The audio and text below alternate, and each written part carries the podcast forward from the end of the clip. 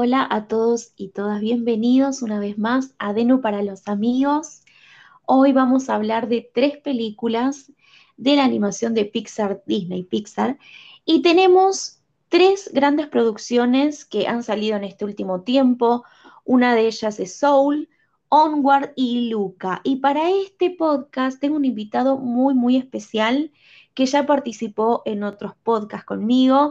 Estoy hablando de Rafa. Hola Rafa, ¿cómo estás? Hola Denise, muy buenas tardes. Estamos bien, sobreviviendo como, como podemos al calor. Hay muchísimo calor está haciendo allá. Acá está pesado, húmedo, pero no hace tanto frío. Em, ¿Cómo andamos, Rafi? ¿Bien? Hace mucho que no hablamos, por, eh, digamos, por, por eh, WhatsApp, pero de vez en cuando con, con, Rafa nos escribimos y comentamos sobre películas. Y yo me acuerdo que con vos vi Onward, ¿te acordás? Onward, sí, me acuerdo perfectamente. Bueno, pero vamos a ir hablando de a una como para eh, meternos de lleno, en, digamos, en, en lo que se trata, la trama de cada película. Y quiero empezar preguntándote por Soul, porque fue una película muy cuestionada y de la votación que hice ayer en Twitter fue la que menos gustó. ¿Qué te pareció, Soul? Pues precisamente estoy de acuerdo con los resultados, porque no llegué a conectar del todo con ella. Creo que tenía unas expectativas demasiado altas con esta película y sí. no me llegué a conectar con ella, tristemente. Me decepcionó bastante. ¿Será por, por el, eh, que está, digamos, eh, un poco desdibujada. La... ¿Por qué será que Pixar siempre transforma la figura humana en otra cosa? ¿No? Como que a mí los fantasmitas eh, no me representaron mucho, digo fantasmita, espíritu, no sé qué. Sí. No, me, no me llegó tanto como la historia cuando empieza y termina. Con, con, este saxofonista o este concertista de jazz, ¿no? Como que me hubiera gustado que se trate más sobre la vida de esta persona y no tanto su vida en el, en el, en el paraíso, por decirlo de una forma, ¿no? En, o en un lugar este, místico. Sí, creo que, que, el principal problema de esta película creo que es precisamente este, que es una película que quiere transmitirte un mensaje que me parece maravilloso, mensaje de esta película, pero uh -huh. que a la hora de contarte una historia es el mayor problema. Y creo que por eso es lo, lo, que ha hecho que tanta gente no conecte con ella. Que uh -huh. falta una historia que te ayude a seguir a, a, los protagonistas. Exacto, exacto. La banda sonora es bellísima, vamos a decir la, la verdad. Sonora, sí, y el aspecto visual, como siempre en Pixar, es una maravilla. Uh -huh. Pero falló Pero... la trama. Lo que pasa es que va dirigido más a, una, a un público adulto, ¿no? Porque los niños, mi sobrino se aburrió, mi sobrino de cuatro años se quedó dormido, por ejemplo, no, no, no pudo, no le resultó entretenida en cuanto sí. a colores tampoco. Claro, creo que justamente por esto falta una historia que te ayude a conectar con los personajes. Uh -huh. Sin embargo, ganó el Oscar y tiene sí, no sé cuánto. dijo que Onward merecía ese Oscar y se lo robó. Y se lo robó. Y vamos a hablar de Onward, que Onward es una película que a nosotros nos gustó muchísimo porque tiene un mensaje también precioso y creo que sí. está más claro, ¿no? El mensaje acá. Porque también trata de la muerte en sí, ¿no es cierto? Como, como en Soul. Totalmente, pero... sí. Una forma de superar la muerte de seres queridos, de ayudarte a conectar con los familiares que sigues teniendo. Uh -huh. Y me parece además que ya sabes, soy un amante de la fantasía y esta película, al tratar sobre magia, pues nada más el tráiler, pues ya me llamaba. Y sí, luego sí, la película, pues es muy bonita. Te ayuda muchísimo también a, por motivos personales, que yo conecte mucho con ella también y Exacto. la verdad es que sí, me, me encantó porque al principio eh, como que no se entendía bien qué es lo que querían lograr los hermanos, ¿no? Y era revivir sí. al padre, ¿no es cierto? O sea, querían volver. Y el mensaje sí, durante... acá creo que es... Sí. Era un conjuro para pasar 24 horas con el, con el padre fallecido. Uh -huh. Y claro, puedes pensar que la trama va a girar en torno al padre, pero en verdad es sobre la relación de los dos hermanos. Sí, sí, sí. Eh, este mensaje de hay que dejar ir, ¿no? A los que se van, dejarlos descansar en paz y darse cuenta que la vida continúa y que al lado tenés otra familia que sostener.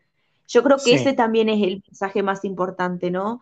Que, el duelo, las etapas de duelo en, una edad como la de ellos, en, época de, en etapa adolescente, mejor dicho, que es más difícil cuando aceptas, eh, no aceptas, mejor dicho, la muerte de, de tus padres. Y, nada, yo que tengo un hermano mayor, eh, creo que me lloré la vida por eso, porque mi hermano mayor eh, fue como un papá para mí, es como un papá. Entonces, como que esa, eh, me llegó mucho el mensaje, me, llegó muchísimo. No sé a vos por qué lado te sentiste identificado con, la mi, historia. Mi propia hermana es como una segunda madre para mí también, así que creo que es eso, ¿no? la hermandad y la unión, más que darse cuenta como en Soul de hay que vivir la vida porque la vida es una sola, ¿no es cierto? Es como, creo también que, Soul em, se metió justo en una época donde estamos pasando por, pandemia, ¿no es cierto? Es como... En una etapa también difícil para todos. Yo creo que es más que nada por eso y, y, es que la gente dijo, bueno, tienen razón, hay que vivir la vida, eh, este virus nos, nos, mató familiares, conocidos y, como que por ese lado sensibilizó. Yo no sé si se hubiera estrenado en otra época, en otros años, cómo hubiera tomado la crítica. Hubiera sido distinto, sí. Sí, sí, sí, sí, totalmente. Eh, bueno, y acá en Onward, a ver, la banda sonora no es la mejor, pero en, para vos, ¿en qué se destaca además de la trama, Onward? Pues como he dicho, la trama de los hermanos, la banda sonora, aunque no sea lo mejor de las mejores de Pixar, pues sí tiene temas muy bonitos como... Bueno, tampoco voy a comentar mucho por temor a spoilers. sí, sí. No es cosa de arruinar la trama quien no haya visto las películas, pero... ¿Cuál era? Hay un tema en particular, Share My Life with Him, que me encanta. Sí. Eh, creo que se titula Carry Me With You, algo así, que fue nominado para los premios Grammy. Como tema principal, pero debe haber otra que decís vos. Sí, era parte de la banda sonora instrumental. Ajá. El tema creo que se llamaba Share My Life with Him o algo así creo que era. Ah, bien, bien, bien. Sí, es una música muy bonita para esa película. Ajá. Y aparte de trama, pues lo que he dicho, como fan de la fantasía, pues todo lo que sea magia, el clásico viaje del héroe que viven los dos hermanos, pues todo eso es algo que a mí me gusta. Totalmente. O sea que tú dices, Rafa, esto es de fantasía y Rafa va allí. La, química de, entre los protagonistas es muy importante, ¿no? Totalmente, Porque en Soul, por ejemplo, yo no vi eso en, Soul, por ejemplo, la química entre dos o dos o más protagonistas. No, es que aquí, por ejemplo, eran tan diferentes que, que no llegaban a conectar. Claro. Algo en el último tramo, tal vez, cuando ya se empezaron a entender, pero no, me faltó eso también como que el gato, yo pensé que el gato iba a tener más protagonismo, no sé, me, me resultó muy eh, carismático, pero no me terminó de, viste, no, no me terminó de cerrar. el que Disney casi siempre cae en el mismo tropo de convertir al protagonista en un animal y... Exacto. Y no, yo pensaba que Soul iba a tirar por otro camino distinto. Ajá. Al que luego en verdad tomó. Y tal vez eso no me, no me gustó, no llega a conectar. Le reconozco todos los méritos que le atribuye, tanto visualmente preciosa como el mensaje de vivir la vida, luchar por tus sueños, pero, pero no, no, no me gustó. Bien, y Luca, la última producción, ¿no? Que está ambientada en la ribera italiana, entre los años 50 y 60, ¿sí? Eh, de un monstruo marino sería, de un niño, ¿no? Un monstruo marino niño que, que es porque le atrae muchísimo y quiere conocer el exterior. Es muy la sirenita en versión italiana. al principio me recordó aquello y pensaba que la película iba a ser una especie de sirenita, pero con un par de niños. Pero no, luego la peli cambió y la verdad que cuando vi por dónde tiraba, pues esta vez sí, me gustó muchísimo. Aparte que eh, no sé, se ve más eh, en cuanto a imagen, lo que es Italia es bellísimo, todo lo que muestra la película, la famosa Vespa, la moto, ¿no? La famosa Vespa y la comida y la gente y cómo hablaban. Y Esta película con hambre no la puedes ver porque... es verdad. Todo el rato preparando recetas y platos, pues te entras gratis.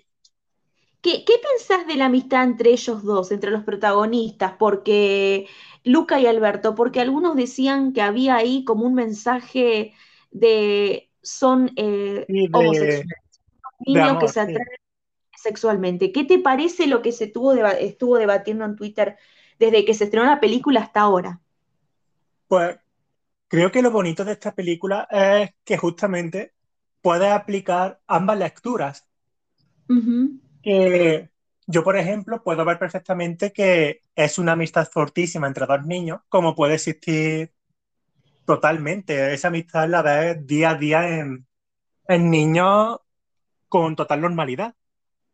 Pero no veo para nada descabellado que personas del colectivo LGTB pues, puedan verse perfectamente reflejadas y que vean una relación más bien amorosa entre los dos niños. Claro, totalmente.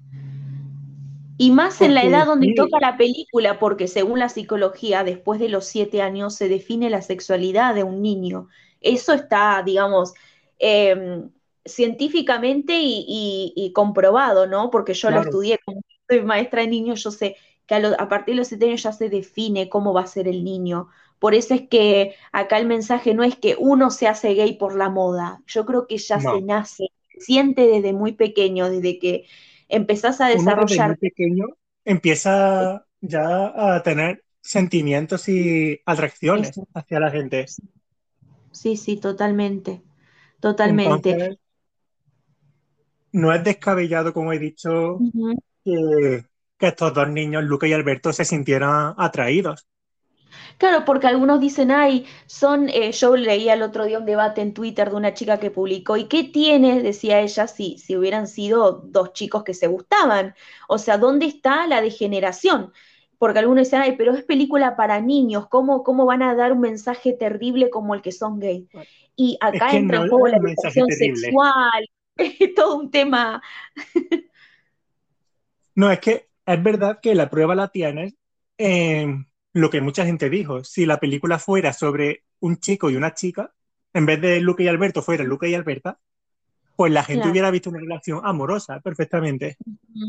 Lo hubiera visto normal y no es así. o sea, es y no es, no sé cómo explicarme. O sea, sí, porque hemos visto otras películas eh, donde había niños que tenían como esa amistad, un poquito más allá de la amistad de ser amigos, como alguna amistad especial, se podría decir. Yo creo que lo bonito de esta película es justamente que puedes verla con ambas lecturas en mente, tanto solo amistad como que en verdad se gustan. Totalmente. Entonces, para mí no tocan ninguna de las dos cosas. Pueden ser una de las dos o las dos incluso. Claro. Totalmente, sí, sí. Eh, y es un, es, está bueno, digamos, que si se habla esto con niños más pequeños, eh, no sé, creo que ya es hora de que los niños abran un poco la mente, ¿no? Y, que no sea tan terrible. Porque imagínate que a esa edad un niño siente algo por otro niño y no lo va a decir nunca por miedo a lo que se está pues, diciendo Esta película podría ayudarlo perfectamente. Exacto. A entenderse a sí mismo y entender lo que siente. Sí, sí, sí, sí, totalmente. yo creo que la homofobia es algo que se podría combatir perfectamente si tú desde pequeño a los niños le inculcas que es totalmente normal sentir atracción por cualquier persona. Sí. Es más, te voy a decir algo más. A partir del año pasado se dijo que las categorías de, en el Oscar eh, tenían que sí o sí eh, entrar películas que incluyan eh, lo que es eh, la orientación sexual, sea la que sea, el género sea el que sea, que haya... Viste que hay todo como unas condiciones. Y yo creo que también va a entrar dentro de lo que es Disney. Y sí. no sea tan cerrado. y comienza a jugarse un poquito más por las películas, ¿no? O sea que... Mm, sí, Disney debería abrirse mucho. Exacto, porque mira, ¿sabes por qué te digo esto? Porque ya hay críticas de la película de marzo que se llama Turning Red, que es una nena que se transforma como en un zorro rojo, eh, porque todos decían un oso, ¿no? Es un zorro rojo, ¿no? Entonces dice, ay, eh, claro, a todo el mundo le gusta porque es una nena blanca de pelo rojo, dicen. Entonces, mm. si hubiera sido un niño de color, y ya empieza este debate, ¿no? De que, hay Pixar es eh, discriminatorio. Y no, fíjate que en Soul, porque a la gente no le viene nada bien. Dicen, Soul es una persona de color. Ah, pero si es una persona blanca, a Disney, ah, ¿entendés? Como que hay, a la gente no nada bien. La gente siempre está, parece que tiene ganas de debatir siempre y de discutir por todo. Sí, sobre todo en las redes está sociales. Al salto. Sí. Totalmente, está al tanto de esos detalles. Y eh, creo que hasta ahora la única mm, niña pelirroja que ha salido en Disney es la de Brave, ¿no es cierto? Pero hasta ahora yo no he visto mucho. Sí. Que yo recuerde no ninguna otra. Exacto. Bueno, Ariel, Ariel la sirenita que la van a cambiar también, ¿no? Yo no estoy en contra de los cambios. ¿Vos estás en contra de esos cambios de, elegir personajes que no sean del mismo color? de... que hay una justificación, para nada. Claro. Y que se sepa como que no, yo creo que lo que más duele es cuando transforman la historia, ¿no? Cuando la, eh, hacen una historia eh, con el mismo eh, título, pero la transforman y la hacen totalmente diferente. Por eso las segundas partes de la mayoría de las películas de Disney no fueron buenas. Y tengo muchos ejemplos. por ejemplo, Live Action de Mulan también, que cambiaron la historia totalmente en relación con la animada. Totalmente. O sea, los personajes venían bien y cuando vimos que no estaba Mushu, que no estaba, mm, este, no sé, que, no... Exacto. Y que... Mulan falló muchísimo en lo que fue adaptar la animada. Quisieron hacer los cambios, según tengo entendido, a lo mejor me equivoco, para satisfacer al mercado asiático. Y allí no gustó nada. Y no, y de hecho creo que en taquilla fue un fracaso también, ¿no? Sí, tengo entendido que sí. Sí. Y también se está preparando la película em, para el 17 de junio de, de Buzz Lightyear, del, del famoso compañero de. Sí. sí. Con Chris Evans. Ajá, eso va a estar genial, esa va a estar genial, ahí, ahí no hay nada para discutir. Yo creo que es uno de los personajes más lindos que tiene Toy Story. Em, y todo lo que, sea universo Toy Story, pues bienvenido sea. Sí, totalmente.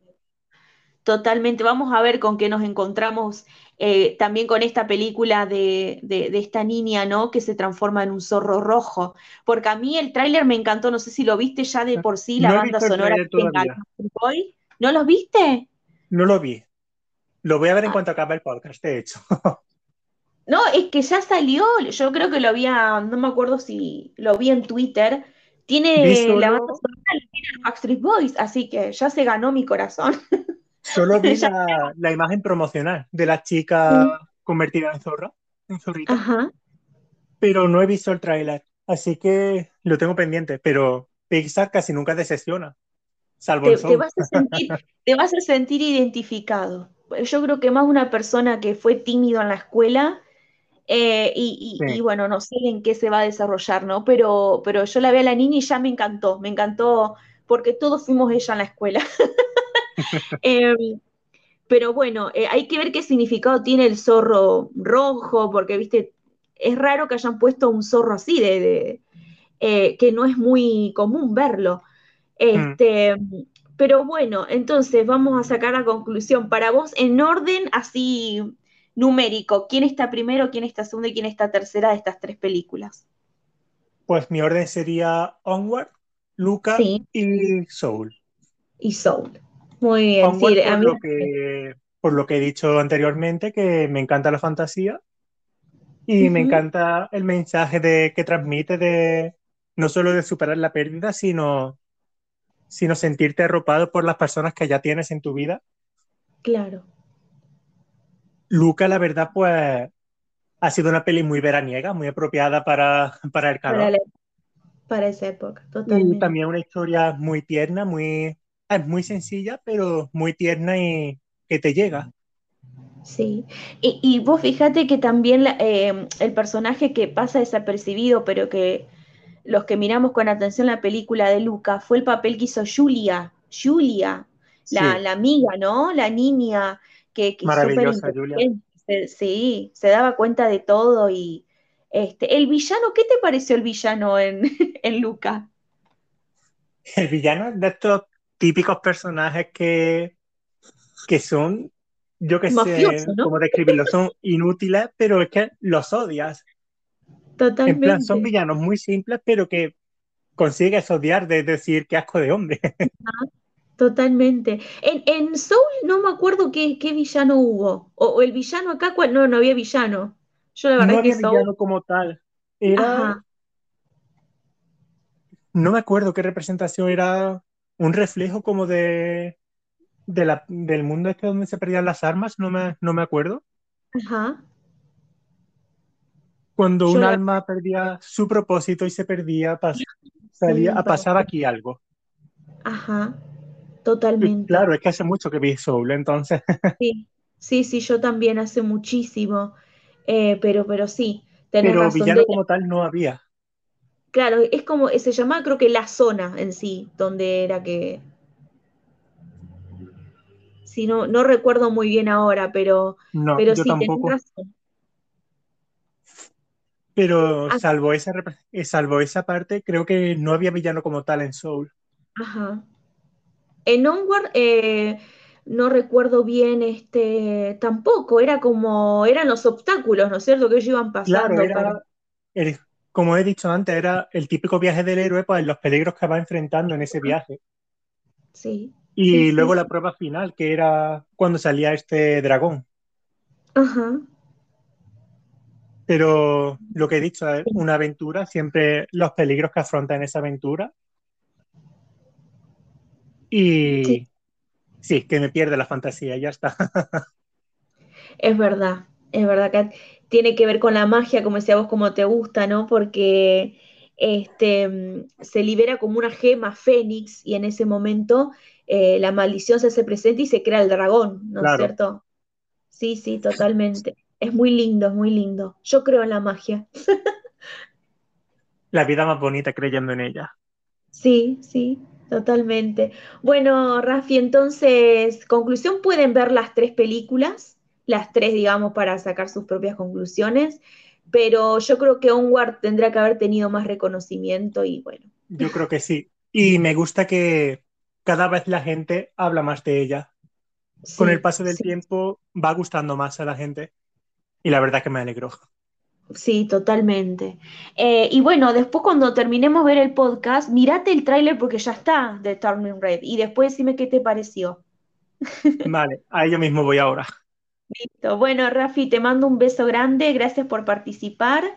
Te voy a esperar en otro podcast. A ti por invitarme. Me parece que se desconectó. ¿Me escuchas? Sí, vale, te había perdido un poco. sí, sí. Vale, pues gracias a ti por invitarme. Y un placer, como siempre. Bueno, Rafi, te mando un beso grande. Y yo también me despido. Eh, espero que les guste este podcast. Si ustedes tienen su opinión, lo pueden dejar en mi Twitter, eh, que es Denu para los amigos. Lo pueden buscar con ese nombre. Así que bueno, un beso. Chau, chau.